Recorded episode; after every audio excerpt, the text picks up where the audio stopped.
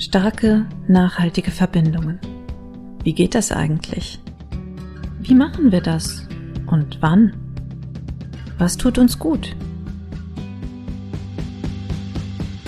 Diesen Fragen geht der Verbindung schaffen Podcast nach.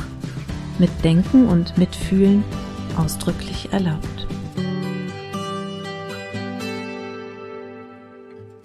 Herzlich willkommen zum Verbindung schaffen Podcast. Das hier ist jetzt schon die 16. Folge und Peter und ich, ähm, wir haben heute mal wieder einen Gast da. Und da freuen wir uns natürlich sehr. Wir haben ja hier die letzten Folgen alleine fristen müssen. Da war so ein bisschen Terminstress. Und jetzt haben wir endlich mal wieder einen Gast. Wir haben nämlich die Edith Leistner bei uns. Und Edith hat uns angeschrieben und hat gesagt, hier, ich finde euren Podcast total cool. Ähm, ich habe da noch ein Thema, das habt ihr noch gar nicht behandelt. Das gehört unbedingt da rein. Und zwar geht es um Verbindungen, aus denen man nicht aussteigen kann. So, und ich fand sofort interessant. Mein Gehirn fing sofort an zu rattern und gesagt, ja, natürlich. Ähm, da gibt es bestimmt super viele Geschichten zu erzählen. Aber ähm, wir sind ja jetzt hier mit Edith und das heißt, Edith, erzähl uns doch mal deine Geschichte zu genau diesem Thema. Wie bist du auf das Thema gekommen? Guten Morgen. Guten Morgen. Also das Thema ist eigentlich schon immer so ein bisschen meins, weil man wird ja in eine Familie hineingeboren. Und ich war von Anfang an nicht alleine, ich war die zweite. Also ich hatte zumindest eine ältere Schwester schon die, und äh, die Eltern. Und dann kamen noch ein paar jüngere Geschwister dazu. Und das, finde ich, sind die Beziehungen, aus denen man nicht aussteigen kann. Die hat man und mit denen muss man irgendwo leben. Und das kann wunderbar gut gehen und das kann halt auch eben ja, nicht ganz so gut gehen. Äh, ja. Und manchmal passieren so viele Dinge, dass man sich einfach gar nicht mehr sehen will. Und trotzdem kann man aus der Verbindung nicht aussteigen. Irgendwo tangiert man sich trotzdem, wenn es in die Gedanken ist oder ja, man kommt irgendwo nicht wirklich davon los. Deswegen finde ich, eigentlich muss man eher sich eine, überlegen, wie man selber, wenn so eine Beziehung oder so eine Verbindung in Schieflage gekommen ist, dass man für sich selber eine Strategie rausfindet, wie man da am besten mit umgeht. Das ist ein total interessanter Punkt. Du sprichst hier mit zwei Menschen, die auch äh, Geschwister haben und ähm, mit, mit einem auf jeden Fall, der die in diesem Falle ausgestiegen ist aus einer dieser ähm, Beziehungen. Also ich habe mit meinem einen Bruder keinen Kontakt mehr, schon seit Jahren nicht mehr. Die Gründe sind dabei auch eigentlich egal, aber es war was, wo ich gesagt habe, okay, das ist mir zu viel, das passt nicht mit meinen Werten zusammen und ähm, es scheint auch so zu sein, als könnte sich das nicht verändern. Und dann habe ich gesagt, okay, das möchte ich nicht mehr, damit höre ich auf. Und du hast natürlich recht, ich höre immer noch von dem über meine Mutter oder über meinen anderen Bruder. Also es ist nicht so, dass ich der völlig einfach nicht mehr existiert oder so etwas. Aber für mich ist es eine ganz klar ähm, abgeschlossene Geschichte. Wie hast du das für dich gelöst? Ich würde gerne, es wäre abgeschlossen aber es ist eben nicht so. Ja, also tatsächlich, wenn man über die Mutter immer mal wieder hört, äh, man, man, man ist ja mit dabei, trotz allem. Man nimmt teil und manchmal denkt man, naja, genau wie früher, hat sich halt noch nicht verändert. Oder ja, wäre vielleicht doch schlauer, hättest du mal gehört, was ich dir empfohlen habe, aber nein, machst halt immer noch deinen gleichen Scheiß. Ja, also ich denke da manchmal, ja, es wäre viel, also da bin ich vielleicht eingebildet, äh, weil ich stelle mir vor, so Verbindungen und Beziehungen sind gelingend. Und wenn ich meine Beziehung und Ehe angucke und auch die Beziehung zu den Kindern, empfinde ich sie als gelingend. Gucke ich das jetzt aber bei meinen Geschwistern an, denke ich, jo, hättest du vielleicht mal meinen Rat gehört? wäre es ja vielleicht anders geworden. Aber die Bereitschaft des anderen ist eben nicht da. Und er hat ja auch, das Geschwister hat ja auch sein Recht, das eigene Leben zu leben. Da muss ich ja nicht reinreden.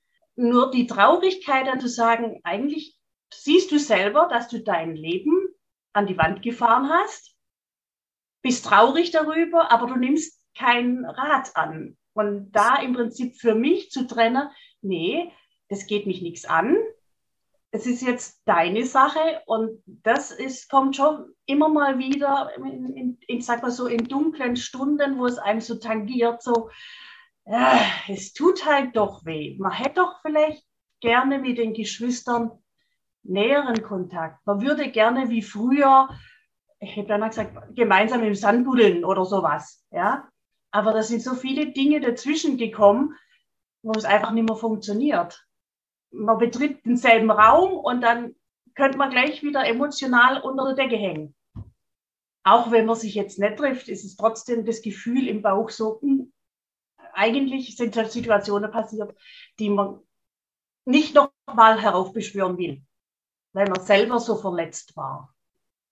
Wenn ich die Geschichte so höre, da hat sich mir als erstes die Frage gestellt, ähm, das klingt so, als wenn du sehr gerne auch Verantwortung übernimmst und eben auch anderen Menschen gegenüber sehr fürsorglich bist, weil so wie du das gerade erzählt hast, du möchtest, dass es bei ihnen auch gut läuft, dass, dass sie glücklich werden, dass sie die richtigen Entscheidungen treffen und hast du das Gefühl, dass es da einen starken Zusammenhang gibt zwischen diesem Blickwinkel und eben einer persönlichen großen Fürsorge und Verantwortungsübernahme für andere Menschen?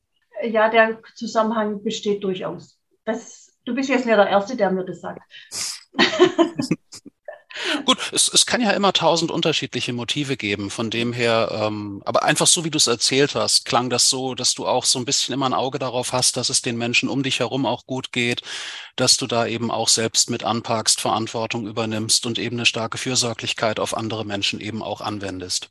Ja, weil ich halt selber merke, es, es ist ja gut so. Ja, es ist gut, tolle äh, Verbindungen zu schaffen und auch tolle lange Verbindungen zu halten.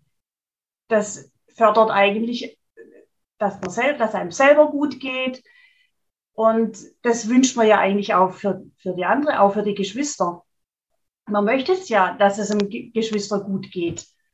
Und man möchte ja eigentlich den nicht sehen in Depression hängen oder sowas. Da, da denkt man schon, ja, nimm den Tipp an, aber das kommt, ist halt immer zwei. Das funktioniert halt nicht oder mindestens zwei.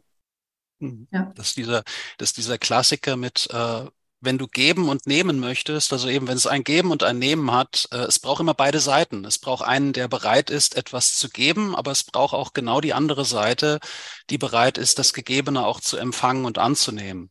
Ja. Und da, da sich zu finden, das das klingt so einfach in der Theorie, aber äh, da gibt es so viele Situationen, wo sich das manchmal in der Praxis als überaus schwierig, kompliziert und und irritierend irgendwo auch. Also eben, äh, mein liebstes Beispiel ist eben, wenn Leute aus einem falschen Stolz heraus nichts annehmen können. Einfach so einer der häufigsten Glaubenssätze, der mir beruflich über die Füße läuft, ist eben, ich muss das alleine schaffen. Das ist nichts wert wenn ich das, wenn ich da jetzt andere Hilfe in Anspruch nehme oder ich bin, ich, ich erweise mich als schwach, wenn ich die Hilfe anderer in Anspruch nehme. Und das, also das ist, ist nur ein Beispiel von vielen, was dieses liebevolle und fürsorgliche Geben und Nehmen, wo es einfach stimmt, äh, auch untergraben kann oder schwierig machen kann. Es ist natürlich spannend bei Geschwistern. Also meine beiden Brüder leben auch ein also aus meiner Sicht ein sehr, sehr anderes Leben als ich. Also wir haben uns da nicht so in die, in die gleiche Richtung entwickelt. Ähm, alle drei nicht. Wir hatten ja auch alle so unsere Spezialgebiete, ähm, als wir so aufgewachsen sind. Wir hatten alle unsere Nischen und ich habe das Gefühl, dass das auch mh, hm, die, wie wollen wir leben oder mit wem wollen wir oder ja, ne, was ist uns besonders wichtig im Leben? Das ist auch da hatten wir so unsere Nischen und auch wie wir mit unserer Vergangenheit umgehen. Und es ist jetzt natürlich spannend zu gucken, klar, die bleiben irgendwie da. Mit solchen Menschen, zumindest so mein mittlerer Bruder, würde ich wahrscheinlich nichts zu tun haben, wenn wir nicht irgendwie über das Blut jetzt halt verbunden werden oder über unsere Vergangenheit. Und weil wir einfach so unterschiedlich sind und es einfach äh, tatsächlich, ich glaube, es sich reiben muss, so, weil klar, ich kann mir das angucken und sagen, gut, ist dein Leben, mach mal. Gleichzeitig denke ich mir aber auch, ach du Scheiße, so, so kannst du leben, ne, weil das eben auch völligst an mir vorbeigeht. Also ich kann den Punkt total gut verstehen. Äh, für mich ist halt immer die Frage, ähm, wie weit kann ich oder will ich diese Beziehung jetzt noch in meinem Leben haben? Und ich habe halt für mich beschlossen, so wenig wie möglich, weil es mich anstrengt und weil es für mich halt, da war ein großer Loyalitätskonflikt im Hintergrund. Und für mich habe ich halt beschlossen, es ist zu krass gewesen, als dass ich damit noch irgendwas äh, am Hut haben möchte. Also ich möchte mich lieber abgrenzen, als weiterhin mich damit zu beschäftigen. Das war mein Umgang damit. Und ich glaube, der Hintergrund ist eben wirklich diese Verschiedenartigkeit von Auffassung von Leben. Und da könnte ich jetzt noch so viel missionieren oder sagen, ja, aber äh, ich glaube, es würde halt überhaupt nichts bringen. Ne? Deshalb ist für mich immer auch eine Energiefrage. Ich finde das Thema total spannend. Ja, ja die Freiheit zu geben und zu lassen und trotzdem für sich selber auch einzufordern, aber ich will die Freiheit auch haben. Du darfst bei mir genauso wenig in mein Leben sprechen und äh, da fordert eigentlich, äh, Anna, wie du sagst, äh, ziemlich häufig eigentlich das Kommunizieren. Aber auch das kann irgendwann einmal überkommuniziert sein und eben nicht mehr gewollt sein. Und dann kommt es an einen Punkt, wo man sagt, es nützt nichts. Eigentlich kann man sich jede Spucke sparen, die man für jedes Wort nützt. Es bringt gar nichts. Ich kann meine Seite sagen oder ich ich kann zuhören, ich kann alles, die Fronten sind verhärtet, es, es geht nicht mehr. Und gerade bei Geschwistern empfinde ich es halt so schwierig, weil man ja doch, man ist zusammen aufgewachsen, man hat so viele tolle Sachen erlebt und die kann man ja auch nicht weg, die haben einem ja auch geprägt. Und die, die, die legst nicht so einfach weg. Das ist ein Teil deines Lebens, dass du so geworden bist, wie du geworden bist. Und äh, deswegen finde ich gerade bei Geschwistern das so, so traurig. Also jetzt, wo ich darüber rede, muss ich sagen, ich empfinde die Traurigkeit auch noch richtig im Bauch, wenn ich jetzt darüber rede, dass ich da eigentlich zwei Geschwister sogar verloren habe in dem, weil sich das so kompensiert hat, ja. Mhm. Und äh, wie, wie lebe ich jetzt? Also ich, ich nehme das jetzt zur Kenntnis. Ich, ich habe da mein, meine Strategie gefunden für mich, ja, aber es kommt dann immer mal wieder hoch und zu sagen, ja, ich hätte doch ganz gern. Wir waren doch früher mal eng. Wir waren sehr eng. Und, und dies, dieser Bruch, dieses, ich gehe jetzt aber meinen eigenen Weg und das für mich dann auch in Anspruch zu nehmen, zu sagen, ich, ich will auch meinen eigenen Weg gehen. Ich hänge dem jetzt nicht mehr nach. Auch wenn ich es nach außen vielleicht schon längst die Trennung vollzogen habe und mich eigentlich gar nicht mehr treffe. Aber innerlich das immer wieder dran denken. Und daran erinnert werden durch die Mama oder das, es kommt halt wieder. Deswegen sage ich, man kann nicht ganz aussteigen aus den Verbindungen zu Geschwistern und Eltern, Kindern auch nicht. Ja. Wobei ich jetzt den Fokus auf die Geschwister eher legen würde. Ja. Man sagt ja auch, die längste Beziehung, die man hat im Leben, sind die Geschwisterbeziehungen. Die längste, mit sich selber und dann die Geschwister. Ich, Peter, hast du noch eine, ich hatte nur gerade den Impuls zu sagen, ähm, das, was man auf jeden Fall immer auch verändern kann, sind die persönlichen Blickwinkel, die man auf die Dinge hat. Und während du gerade erzählt hast, weil ich habe ja auch, ähm, äh, ich habe ausschließlich Halbgeschwister, muss ich dazu sagen. Also ich habe, ähm, ich bin in einer frühen Patchwork-Familie groß geworden und sowohl meine Mutter als auch mein Vater haben Halbgeschwister aus früheren Beziehungen mitgebracht. Ich war das einzige Kind der neuen Patchwork-Ehe. Also es war eine etwas ungewöhnliche Konstellation, erst recht so in den 70er, 80er Jahren. Und ich, ich konnte mich recht gut identifizieren mit dem, was du gesagt hast, weil eben viele schöne Erinnerungen ähm, mit den Halbgeschwistern, aber eben auch so im Laufe der Zeit so bei mir gab es irgendwie keine großen Konflikte oder keine Entfremdungen, aber man hat sich aus den Augen verloren. Also die auch geografisch haben sich meine Halbgeschwister so weit irgendwie verstreut, dass es irgendwann kaum noch Gelegenheit gab, sich zu sehen und sich irgendwie nur noch mal sporadisch irgendwie zu Weihnachten oder zum Geburtstag zu gratulieren.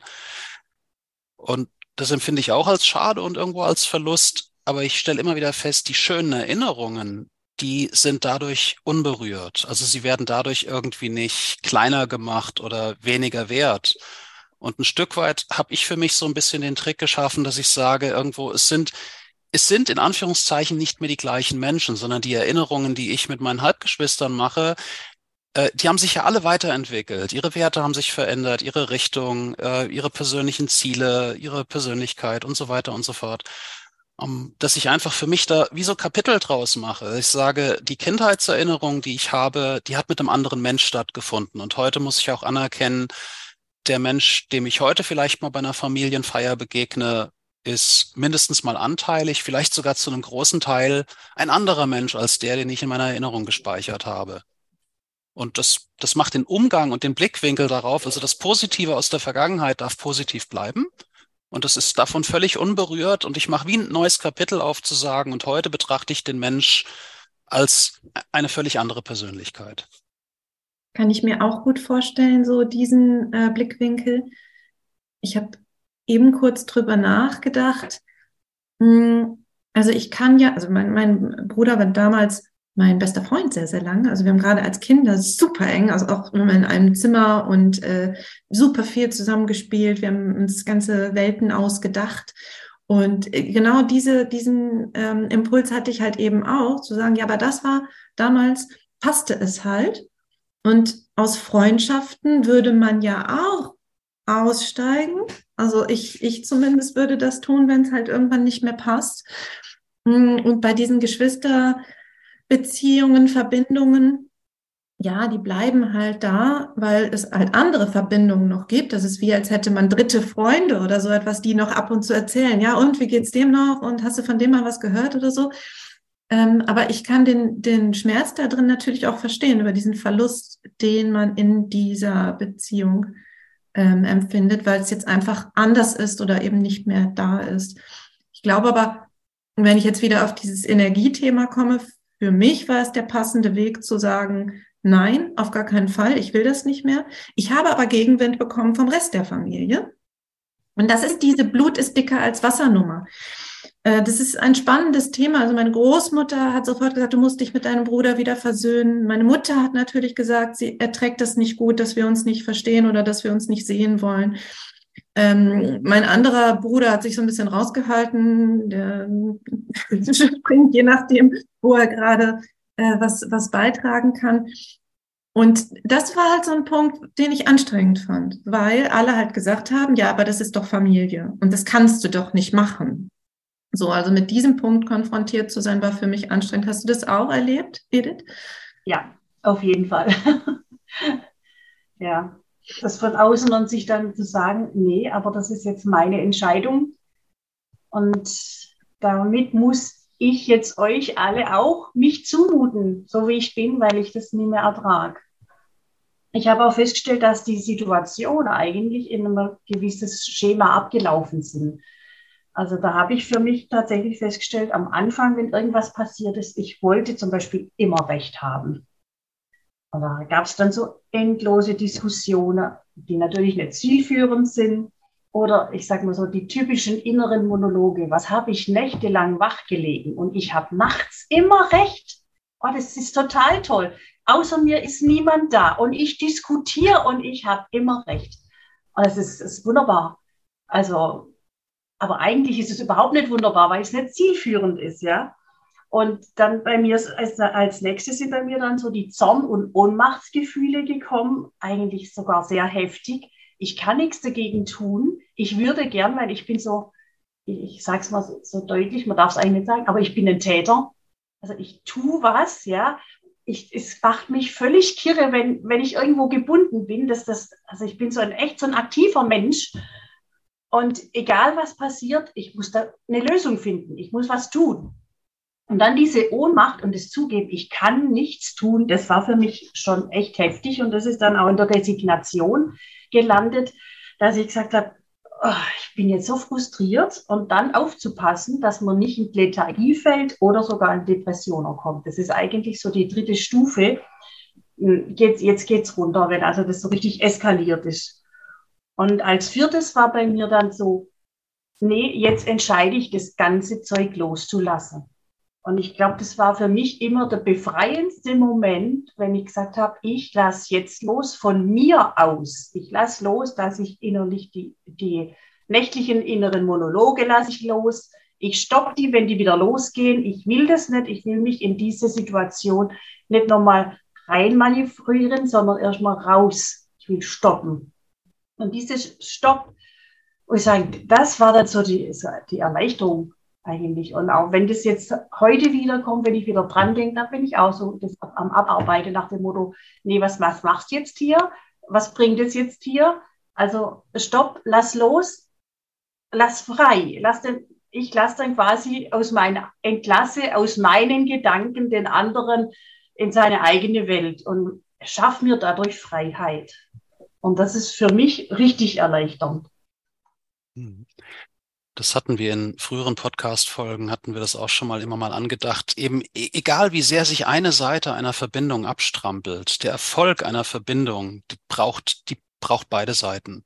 Also eben egal wie engagiert, egal wie fürsorglich, egal wie liebevoll, egal wie energetisch da die eine Seite reinsteckt, wenn es von der anderen Seite Widerstände oder Irritationen, Ablehnungen oder Druck gibt, äh, es, das, das Spiel gewinnt man zu zweit oder man verliert es zu zweit. Also egal wie sehr sich die eine Seite anstrengt. Und mein, die, die daraus logischerweise und auch emotional logischerweise Schlussfolgerung hast du ja auch gerade gesagt, an einem bestimmten Punkt, wenn man dann einfach fühlt, ich habe alles gegeben, ich habe alles getan, ich habe alles angeboten, bleibt im Grunde auch wirklich nur noch der der Schluss und eben auch die Entscheidung zu sagen, ich lasse los, ich lasse frei, ich gebe Raum und ich höre da jetzt auf, irgendwo reinzustecken, weil es offensichtlich auf der anderen Seite eben, das ist immer wieder beim Geben und Nehmen, auch nicht erwünscht ist, es anzunehmen.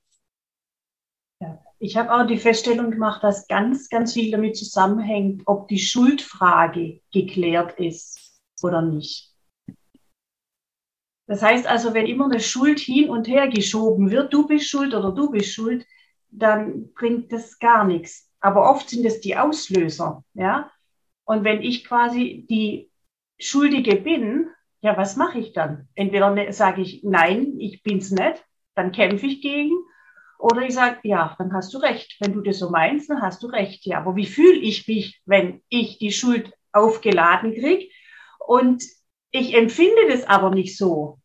Das ist ja total widersinnig, dann im Prinzip da damit zu leben. Und das muss ich danach sagen, dann gehört viel Freiwilligkeit dazu, wenn ich sage, ja, ich gebe zu. Wenn du meinst, ich habe Schuld, dann habe ich Schuld. Und dann ist es so. Das ist ein Aspekt, den ich nie verstanden habe, bei, gerade bei den Menschen, die so ganz extrem auf dieses Wir sind doch Familie pochen. Da würde für mich konsequenterweise dazugehören, dass man gar nicht so große Schulddebatten führt. Also dann, für mich wäre es konsequent zu sagen, wenn wir Familie sind, dann lass uns nicht nach innen auch noch zerstreiten oder irgendwelche Schuldigen suchen oder irgendwelche Leute aus- und abgrenzen oder in die Ecke zu stellen, weil da würde für mich konsequenterweise dazugehören, dann, dann lasst uns mal versuchen, die Situation ohne Schuldige, ohne Täter und Opfer zu klären. Also das wäre zumindest nach meinem Blickwinkel ist das ein bisschen inkonsequent. Nach außen die große Propaganda von wir sind Familie und zwischen uns passt kein Blatt Papier und nach innen dann irgendwelche schuldigen Diskussionen zu führen. Ja, wobei für mich kommt die Schuldfrage eigentlich immer daher, dass man sich selber nicht für wert schätzt. Wer nicht weiß, was er selber wert ist, der hat ganz schnell das Gefühl, wenn was nicht klappt, kann er ja nicht die Schuld auf sich nehmen. Das müssen dann andere sein. Ja. Wenn ich aber ganz in mir selber ruhe, kann ich ja mal zugeben, okay, wenn du meinst, dann ist es so und trotzdem nicht von der Schuld erdrückt zu werden. Also da habe ich auch einen ganz großen Lernprozess gehabt, dass ich gesagt habe, ja, ich gebe wenn du meinst, dass ich schuld bin an der Situation, die dann so eskaliert ist, dann ist es deine Meinung. Ich gestehe dir deine Meinung zu. Aber weil du mir meine Meinung nicht zugestehst, trenne ich mich freundlich von dir. Und das war so für mich die beste Konsequenz eigentlich, die ich mir zugestehen konnte, weil ich mich damit frei gemacht habe. Ich habe gesagt, der andere, na gut, wenn du meinst, dann hast du recht, dann hast du recht für dich. Das ist ja deine Wahrnehmung. Und meine Wahrnehmung sieht eben anders aus. Und da muss ich sagen, hat mir es viel geholfen, das zu trennen. Ja, auch in der Familie ist das ja so eben, genau wie du sagst, es gibt nicht die eine Wahrheit, sondern es gibt meine Wahrheit, deine Wahrheit, Annas Wahrheit und noch jede Menge Millionen anderer Wahrheiten nebendran. Und dieses Beharren darauf, ich weiß leider nicht mehr, von wem dieses wunderschöne Sprichwort beziehungsweise diese wunderschöne Frage ist. Ich weiß auch nicht mehr, wo ich sie mal gelesen habe. Äh, hieß ganz kurz und knackig, willst du lieb haben oder willst du recht haben? Und, äh, und eben die, die, die, beiden, die beiden lassen sich nur sehr schwer miteinander vereinigen. Also sie lassen sich vereinigen, aber es ist eine ziemlich harte Übung. Und als ich das das erste Mal gehört habe, habe ich so eben auch wieder äh, Idealist und fürsorglich und sowas, habe ich für mich auch entschieden. Ja, das Liebhaben hat für mich den deutlich höheren Stellenwert als das Recht haben auch von meiner Persönlichkeit her. Und eben, wenn ich mich zwischen beiden entscheiden muss, dann gewinnt wahrscheinlich in meiner Welt immer das Liebhaben.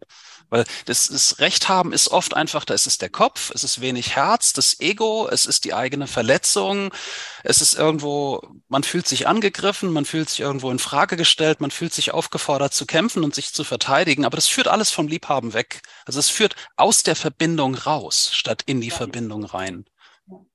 Wobei ich, ähm, ich glaube, dass diese zusätzliche Ebene, wir sind ja nicht nur zwei in dem Konflikt, sondern da hängt irgendwie noch so ein Familienanhängsel dran, die dann ja so etwas sagen wie, ja, aber wie konnte denn das passieren und was ist denn da vorgefallen und ähm, ne, was ist denn genau der Grund, warum du dich da jetzt gerade nicht mehr und das kann doch nicht so schlimm gewesen sein.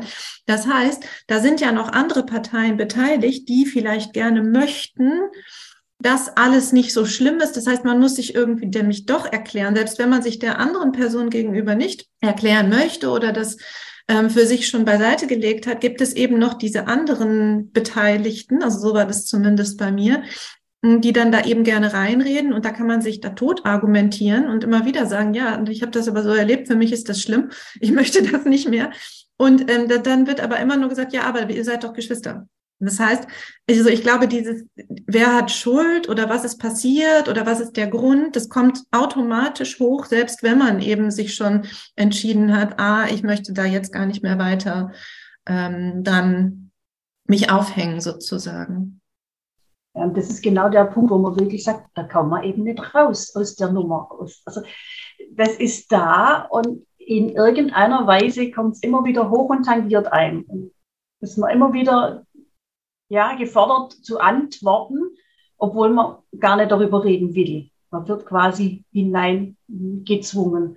Und äh, es macht es auch schwierig, wenn man irgendwie ein tolles Familienfest hat und man möchte eben nicht reden über das Thema. Jo, das schwelt halt eben immer unter der Oberfläche. Ein Ungeschicktes und das kommt wieder und du stehst wieder wie im Regen. Diese ähm, Situation haben wir zum Glück nicht. Unsere Familie ist so klein, es gibt diese Feste nicht. also das passiert einfach nicht. Ich habe festgestellt, dass das ähm, je länger das anhält, die Situation, also je länger wir wirklich keinen Kontakt mehr haben, umso mehr wird es auch akzeptiert von allen Seiten. Also passiert jetzt nicht mehr so arg viel. Hm, es ist wahrscheinlich so, dass sich doch alle langsam dran gewöhnen und festgestellt haben, aha, sie meint es ernst. also ich glaube, es ist auch eine Sache von Zeit, dass auch die geben auf. Also dieses, es muss doch aber und ihr seid doch aber. Nee. Hast du noch Ideen dazu, zu dem System, Peter? Ich hatte mich gerade an etwas erinnert. Während, während, meiner Ausbildung zum Coach bin ich einer großartigen Dozentin begegnet, die auch, ähm, die war spezialisiert auf Mediation und zwar in Erbstreitigkeiten. Und die hatte, die hatte eine Wahnsinnsanekdote erzählt von einer reichen Schweizer Familie. Also da ging es wirklich um ein Millionenerbe. Und es waren, glaube ich, drei Geschwister. Und sie hat uns einfach auch, um, um die Dynamik und auch solche Situationen aufzuzeigen, gesagt, ähm, diese Geschwister hatten sich eben über alle möglichen Themen in ihrer Biografie zerstritten und das nie geklärt. Aber sie haben dann sozusagen den Tod des Vaters und das Erbe als Nebenkriegsschauplatz oder als Ersatzkriegsschauplatz genommen, um ihre Konflikte dort auszutragen. Und auf dem traurigen Höhepunkt haben die sich, und das ist, ist angeblich kein Scherz gewesen, trotz eines Millionenerbes, haben sie sich über die uralte kupferne Spätzlepfanne des Vaters zerkracht, weil jeder von den dreien wollte unbedingt diese Pfanne haben und äh, haben dann darum gekämpft, als wenn es um ihr Leben selbst ginge. Äh, und eben die Dozentin hat auch gesagt, es ging nie um diese Pfanne. Aber es ist, es ist dann so ein schöner Ausweichschauplatz zu sagen, ja, aber die liegt mir jetzt irgendwie am Herzen, weil es Papas Lieblingspfanne gewesen ist, statt wirklich dann mal auch über die Dinge zu sprechen, um die es wirklich geht. Und es zeigt natürlich auch, wie sich im Hintergrund solche Dinge über Jahre und Jahrzehnte auch aufstauen und halten können und wo dann alle Beteiligten unterschwellig nur auf eine Gelegenheit warten, um sich dann gegenseitig nochmal einen reinzudrücken. Also das, das kann leider auch solche Formen annehmen. Anna, du hattest gerade erzählt, dass es eben auch im Laufe der Zeit besser werden kann und so langsam ausklingen kann und alle machen so ihren Frieden damit. Aber es gibt offensichtlich auch die Variante, wo es im Hintergrund immer weiter vor sich hin blubbert, äh, bis sich dann eben eine passende Gelegenheit findet, wo, wo der Streit eben auf völlig andere Ebene weitergeführt werden kann. Ja, ich glaube, ähm, die, die Art der Verbindung und die, die, die Qualität der Verbindung verändert sich dann eben automatisch. Ich habe mich am Anfang gewundert, hm, da hat sich die Qualität dann dementsprechend verändert. Wir haben früher natürlich ne, uns gegenseitig zum Geburtstag angerufen und äh, keine Ahnung, die Geburt der Kinder und so weiter. Also man hat das irgendwie halt so mitverfolgt und aber auch so im Kontakt. Und dann hatte das auf einmal nur noch die Qualität von so einer Facebook-Bekanntschaft. Ich habe also zu meinem Geburtstag eine Nachricht über Messenger bekommen. So, hallo, alles Gute, äh, ne, herzlichen Glückwunsch zum Geburtstag. Wo ich dachte, warum? Ne, also ich habe das nicht verstanden. Also ich für meinen Teil hatte beschlossen, ich mache da gar nichts mehr, weil was soll das? Ähm, ich habe aber noch diese Höflichkeitsnachrichten äh, bekommen. Also das war für mich merkwürdig. Also als hätte ich jetzt so, also als wäre das so das, der Hinweis, hier dein Status hat sich verändert. Ist natürlich Interpretation von mir, aber so fühlte sich das an für mich. Ne? So, du bist jetzt hier die, ähm, mein Kalender sagt mir, du hast Geburtstag, also schicke ich eine SMS. Und das war merkwürdig für mich. Ich habe darauf aber dann eben auch nicht mehr reagiert. Also ich glaube, das macht halt eben schon was, weil immer die Vergangenheit so mitrührt, ja, und weil eben diese Veränderung der Verbindung so mitschwingt. Hm, ich denke, dass sich eben über die Zeit das Ganze abschwächt, weil es eben auch nicht mehr so emotional ist. Da ist dann der Konflikt, klar ist der noch da, aber er ist nicht mehr so groß. So ist zumindest mein Gefühl. Ich weiß nicht, wie lange das bei dir schon äh, Thema ist, Edith. Das ist ja auch was, was sich so schleichend vollzieht. Ähm, aber ich hatte halt für mich den Eindruck, es wird besser mit der Zeit, weil alle Beteiligten eben sich damit anfreunden können. Du hast mir gerade das richtige Stichwort gegeben, Emotionen. Das heißt, wenn ich loslasse, fange ich erstmal an, meine Emotionen rauszunehmen. Das ist natürlich auch ein Prozess, der länger dauert und wirklich eine Übung, so dass ich irgendwann mal von meiner Seite aus eine neutrale Betrachtungsweise habe der Situation. Und je nachdem, wie sehr ich betroffen bin, dauert es halt wirklich e-, einige Zeit. Also bei mir ist es jetzt einige Jahre, würde ich jetzt mal sagen. Ja, ist ein, ich würde behaupten, es ist auch noch nicht abgeschlossen. Und ähm, meine zweite Möglichkeit ist dann tatsächlich die andere Person stehen zu lassen. Ich kann jetzt im Moment das Geschwister nicht ändern, jetzt nicht. Also ich kann nur an mir was tun. Also das ganz tolle Wort ist so. Ist so. Das ist so erleichternd. Jo. Muss nicht dran rumdenken, ist so. Und alles hat gleichberechtigt seine Chance. Das ist aber alles nur, was ich für mich denke, weil ich bin ja nur für meine Gedanken zuständig. Und äh, für mein Verhalten zuständig. Und das, ja, das so, so loslassen und sagen, ist so. Ich muss ja nicht dran rumdenken. Ich kann den anderen nicht ändern. Ich kann nur mich selber ändern. Und was mir auch wichtig ist, dass ich mich innerlich nicht höher stelle als den anderen. Ich weiß es doch sowieso besser und ich wusste doch eh von vornherein, das kann er, ja. Äh, es ist nicht meine Entscheidung, wie der andere sein Leben lebt. Also nehme ich mich da auch raus. Und auch wenn ich selber weiß, jeder hat seinen Beitrag zum Konflikt beigetragen, dann kann ich nur für meinen Teil gehen. Also ich nehme jetzt nicht alles auf mich, auch wenn ich jetzt nach außen das so signalisiere und sage, okay, du hast recht, ich habe recht und wenn du meinst, ich habe Schuld, dann habe ich halt die Schuld.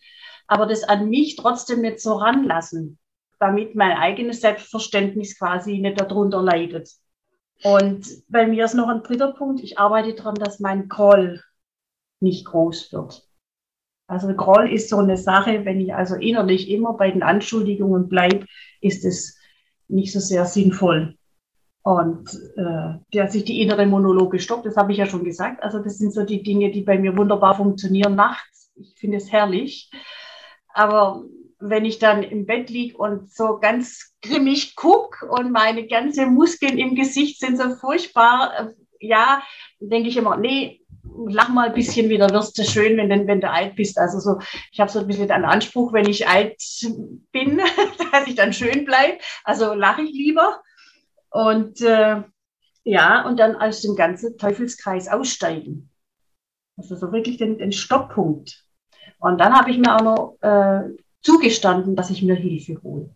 Das heißt also, ja, ich habe mit meinem Mann darüber gesprochen, weil der die Situation dann natürlich auch mitkriegt, aber er als Einzelkind hat ja die Beziehungen zu Geschwistern nicht, Gott sei Dank nicht. Also er ist das so mein Abladeplatz, aber wir haben gesagt, ich möchte unsere Zweierbeziehung damit nicht belasten. Und dann habe ich tatsächlich mir Hilfe von außen geholt.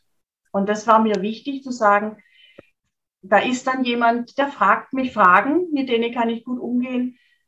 Mit, da kann ich mich selber sortieren, ohne dass ich jetzt, wie gesagt, die Beziehung zu meinem Mann belaste. Und äh, das erleichtert es auch tatsächlich bei, bei uns in unserer Zweierbeziehung, dass wir da zusammen weitergehen können und das andere quasi äh, abarbeiten und weglegen können. Das, das hilft schon ganz enorm. In deinen Ausführungen waren zwei großartige Punkte gerade drin, die ich gerne mal unterstreichen möchte. Das eine, dass du auch gesagt hast, dieses Kennenlernen irgendwo auch der Situation und der Verbindung mit dem anderen hilft natürlich auf der einen Seite sehr stark, irgendwo auch sich selbst besser kennenzulernen. Wir hatten ja auch äh, kurz hier im Vorfeld dieses Podcasts auch über Idealismus gesprochen. Du hattest gesagt, dass, ähm, dass du jemand bist, der gerne anpackt, der gerne Dinge voranbringt, der, der Dinge gerne besser machen möchte im eigenen Leben, ebenso wie im Leben anderer Menschen, die Verantwortung gerne übernimmt. Und dann irgendwo aber auch sich selbst zuzugestehen, ja, so bin ich und so möchte ich auch sein, aber dem sind in der Verbindung mit anderen Menschen einfach auch Grenzen gesetzt. Also wenn die das nicht wollen, wenn die das nicht annehmen können und dass, dass man die beiden Dinge aber auch miteinander vereinbaren kann. Wie gesagt, du musst dich jetzt in deiner Persönlichkeit nicht notwendigerweise verändern, aber die anderen haben trotzdem das Recht, auch zu sagen, ähm, ja, sch schön, ich sehe, was du mir anbietest, Edith, aber ich möchte es nicht haben. Dass sich diese beiden Dinge miteinander vereinbaren lassen, das ist der eine Punkt ähm, also sich selbst da eben durch solche Prozesse auch ein gutes Stück besser kennenlernen und akzeptieren zu können. Und der zweite, den finde ich fast noch wichtiger, die Erkenntnis eben auch, dass die Energien, die in der einen Verbindung entstehen, sich auf eine andere Verbindung auswirken können und eben im ungünstigsten Fall eben auch schädlich.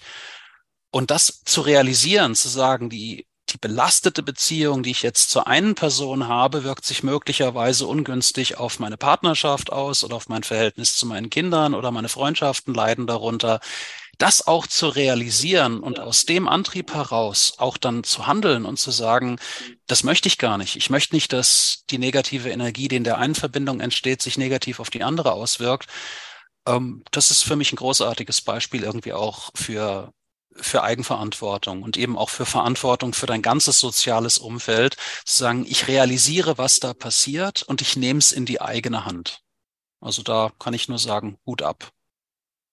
Ich habe eben noch kurz drüber nachgedacht, die, ähm, die Wahrnehmung von dem, was war, hm, ist ja vielleicht noch mal, noch mal extremer, unterschiedlicher bei Geschwistern also von dem wirklich, wie sie ihre Kindheit wahrnehmen.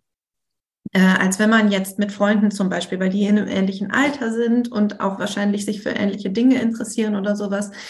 Ich habe für mich festgestellt, dass ich, wenn ich mit meinen Geschwistern rede, mit meinen Brüdern rede, was los war in unserer Familie, als ich klein war, ich bin ja die Jüngste, dann habe ich immer das Gefühl, ich bin in einer anderen Familie groß geworden als die. Also ich habe etwas ganz anderes erlebt. Wirklich, es ist völlig anders. Ich habe meine Eltern anders erlebt. Ich habe ganz viele Sachen offensichtlich nicht mitbekommen in meinem äh, kindlichen alles ist schön und alles ist rosa ähm, Gehirn, so total gepolt auf Familie. Äh, ich habe Konflikte nicht mitbekommen, die wohl da waren. Ich habe ganz viele Sachen einfach nicht erlebt. Und wenn ich mir das halt so jetzt in der Rückschau angucke, dass die in einer ganz anderen Familie groß geworden sind, gefühlt, dann kann ich mir auch viel besser erklären, warum wir uns so unterschiedlich entwickelt haben. Dass zum Beispiel mein ältester Bruder viel mehr mitbekommen hat im Vorfeld der Scheidung, was überhaupt da los war bei meinen Eltern. ganz andere Art, Idee auch von, von Beziehungen oder von Konflikten wahrscheinlich auch entwickelt hat als ich.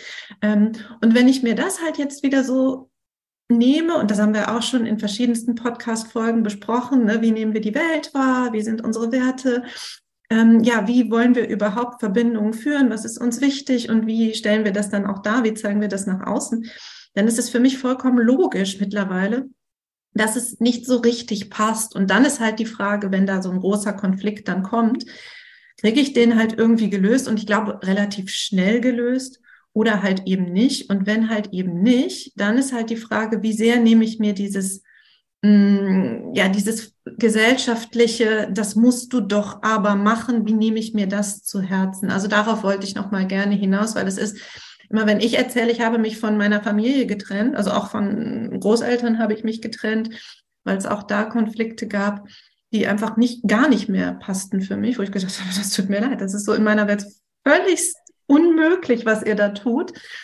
Ähm, und dann kommt immer gerne, das kannst du doch nicht machen.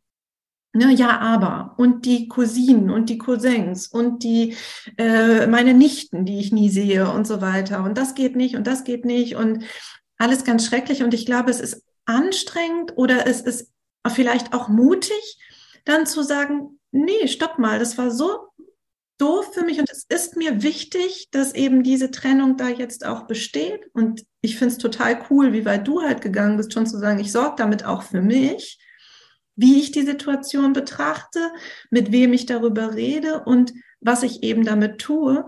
Aber ich kann halt auch verstehen, warum es dazu gekommen ist. Also diesen Aspekt finde ich halt total spannend. Vielleicht sind wir einfach total logischerweise einfach ganz andere Menschen geworden und das eine hat einfach mit dem anderen nichts mehr zu tun. Also ich weiß nicht, wie es bei euch ist und wie groß da die Altersunterschiede sind, aber das ist Wahnsinn, wie unterschiedlich wir wirklich verschiedenste Episoden in unserem Leben wahrgenommen haben. Und was wir erinnern, ist ja noch mal ein Punkt mehr. Also ne, welche Sachen bleiben im Gedächtnis und welche sind dann irgendwann einfach nicht mehr da. Ja, also meine älteste Schwester ist zwei Jahre älter als ich und mein Bruder ist sieben Jahre jünger. Also bei uns ist vom ältesten bis zum jüngsten neun Jahre dazwischen. Und schon alleine, wenn wir mal das Thema Papa hatten, also meine älteste Schwester, die hat, äh, ja, mein Papa war so, ich sag mal so, sehr streng, ja. Also für sie war es der ganz strenge Papa. Sie musste als Älteste immer kämpfen dafür, dass sie mal einen Schmuck tragen durfte, weil der so, Papa war eben prosaisch, ging halt nicht. Ja, und für mich war der Papa immer der liebe Papa, weil die Schwester hat ja alles ausgekämpft und äh, für mich war das kein Problem. Also ich habe auch nie das Bedürfnis gehabt, irgendwo mich dagegen zu stellen. Deswegen ist in meiner Erinnerung der Papa eigentlich fast wie ein Halbgott irgendwo, schwebt da oben. Ja, es ist jetzt zehn Jahre, dass er tot ist, aber so meine Erinnerung ist völlig anders wie jetzt die von, von meinen Geschwistern und auch die jüngeren Geschwister, die haben immer irgendwo was anderes, dass sie sagen, ja, also für mich war der Papa das, für mich war der Papa das und ich merke es auch bei mir und der, der eigene Kinder. Ich habe eine Regel gehabt und die ist bei allen vier anders angekommen. Wenn ich die heute frage, was hast du denn da mitgenommen, dann kriege ich von jeder eine andere Antwort. Ja, und wenn du dir halt jetzt vorstellst, dass die nicht nur Vater und Mutter anders wahrgenommen haben, sondern auch dich alle anders wahrgenommen haben, das ist halt so total spannend. Ich habe auch bestimmte Rollen in der Familie, die ich nie haben wollte, aber die sind so festgeschrieben und das ist dann halt so, du bist die, die Okay, alles klar. Es ist super, super spannend, wie unterschiedlich da eben die Wahrnehmung funktioniert. Ja. Das fing ja schon manchmal damit an, du kannst am besten Kuchen backen. Jo, hat man jeden Samstag Kuchen gebacken oder auch nicht. Also das waren so, so die lustigen Dinge, die sich da so in, in der Kindheit so aufgedrückt hatten. Also bei uns war das klar. Also der eine macht immer die Salate zum Abendbrot, der andere backt immer die Kuchen, der dritte backt das Brot und dem eine klappt das Biskuit und der andere eben nur die Hefeteigbühne. Also das war so richtig festgelegt. ja, also da und das sind auch schöne Erinnerungen, wo man sagt, ja, ich durfte das immer machen und da war ich erfolgreich in meinem Bereich, ja. Und das Geschwisterkind hat vielleicht, ja, ich war da außen vor, ich habe meinen Platz gar nicht gefunden. Also den, den ich ja schon längst belegt hatte als zweite. Muss ich jetzt genau. sagen, das war jetzt für mich in dem Gespräch mit euch jetzt so die neue Erkenntnis. Fand ich jetzt ganz gut.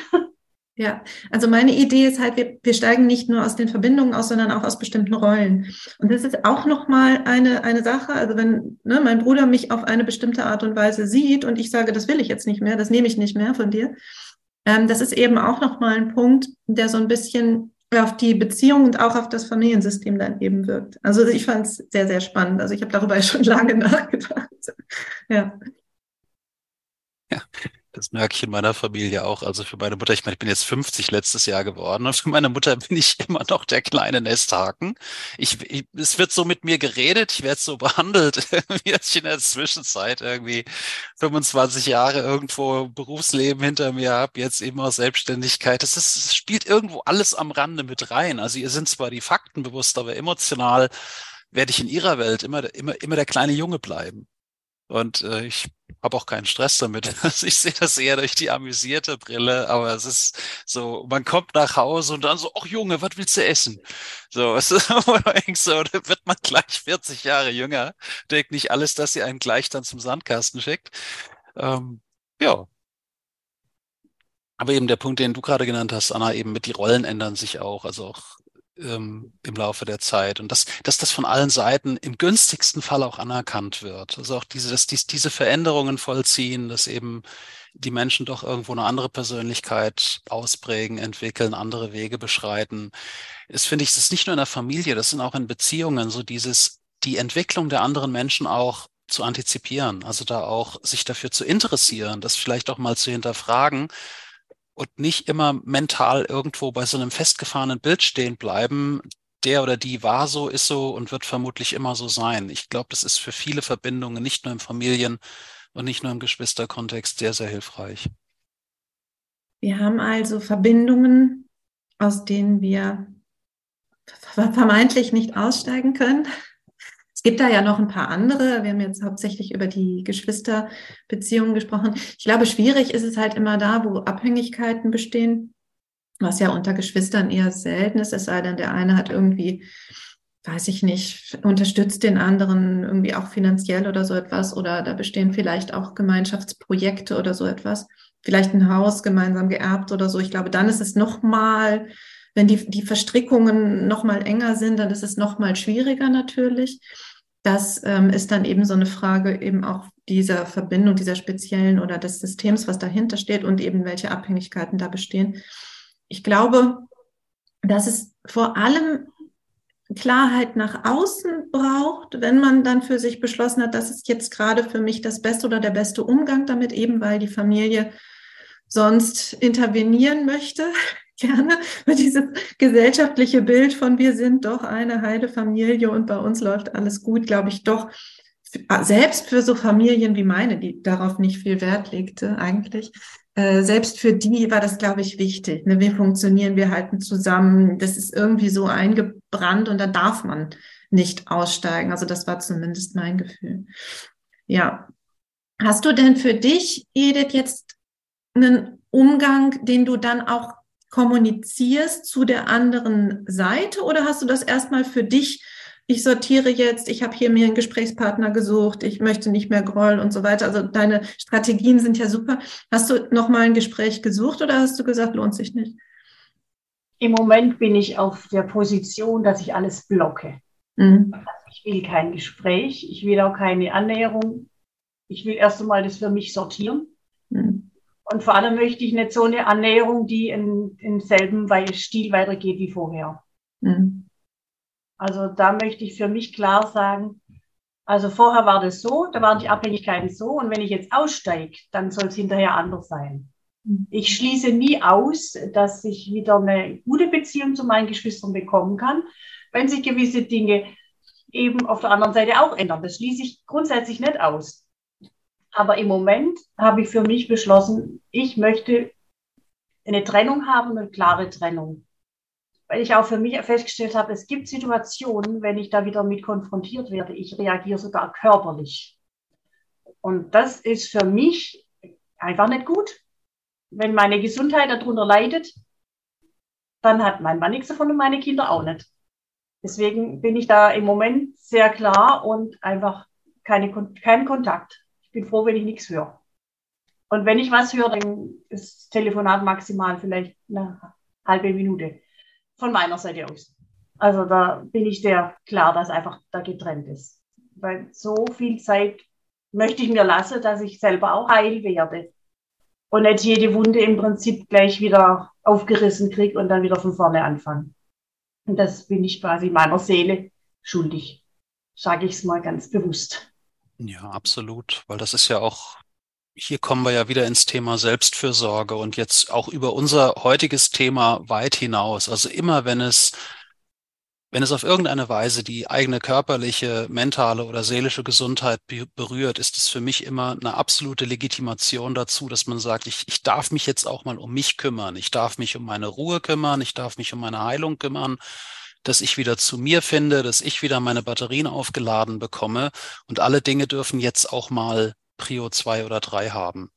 Und genau wie du sagst, wir tun ja unserem restlichen sozialen Umfeld keinen Gefallen damit, wenn wir zulassen, dass wir immer wieder verwundet werden, ob da neue Wunden geschlagen oder alte wieder aufgerissen werden.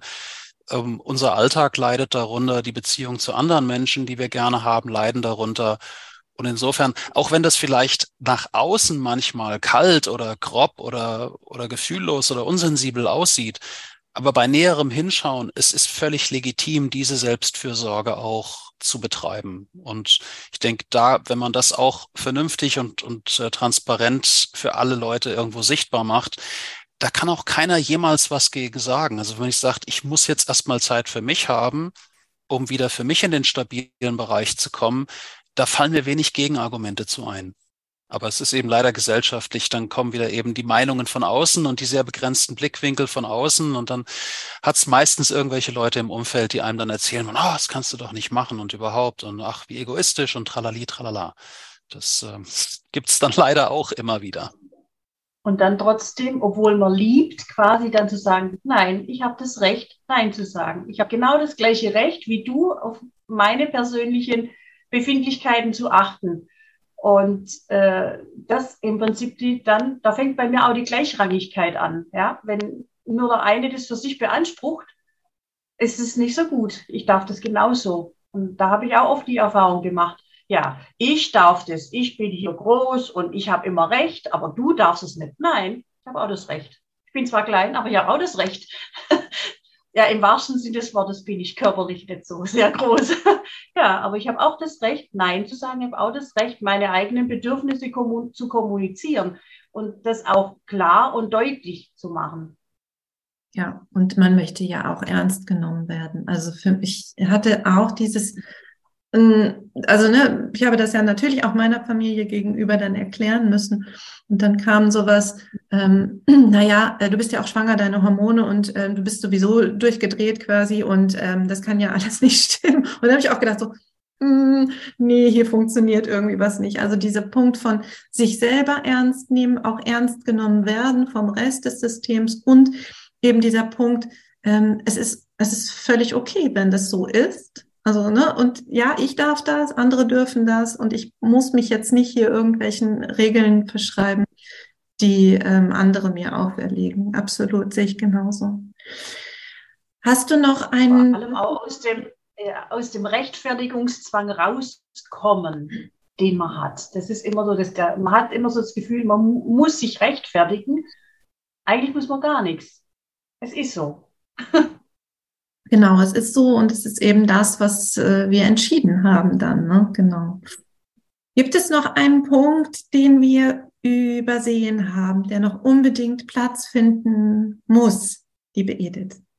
Also, ich wollte nur sagen, das Leben ist nicht einfach, aber wer hat uns schon versprochen, dass es einfach ist? Das stimmt, es ist nicht einfach. Ich glaube, dass wir halt darauf achten müssen, ja, dass wir uns selbst treu bleiben und dass wir eben hinter dem stehen, was wir entschieden haben und dass wir uns nicht ja irgendwelchen Regeln und ja vielleicht so Familiengesetzen beugen, so von wegen, ne, wir müssen doch und wir sind doch. Und äh, ich glaube, dass dann mh, hm, ja vielleicht mit der Zeit es eben doch akzeptiert wird, dass es okay ist, Ja. Ja, vielen lieben Dank, Edith, dass du heute bei uns zu Besuch warst. Es war ein großartiges Gespräch, ein wichtiges Thema. Ich denke, hier werden sich viele wiederfinden, weil eben gerade wie du ja auch eingangs beschrieben hast, eben wir werden da reingeboren. Es ist erstmal die Realität, es ist erstmal der Status quo. Es ist das, was natürlicherweise als gegeben so empfunden wird und nicht hinterfragt wird über viele Jahre. Und genau das eben entscheidet sich, ob es später weiterhin ein gemütliches Nest oder zu einer Kette oder zu einer Belastung wird. Da sind ja alle Varianten möglich. Und ich finde es auch schön, dass wir da mal so ein bisschen diese Absolutheit aufgeweicht haben. Also das ist auch, wie Anna ja mehrmals betont hat, man muss das nicht als so eine absolute Größe auch wahrnehmen, weil eben dann läuft es Gefahr, zu einer Kette und zu einer Belastung zu werden. Und dass eben hier Selbstfürsorge, das eigene soziale Umfeld, dass das stabil und irgendwo auch angenehm bleibt, dass das alles eine Rolle spielen darf.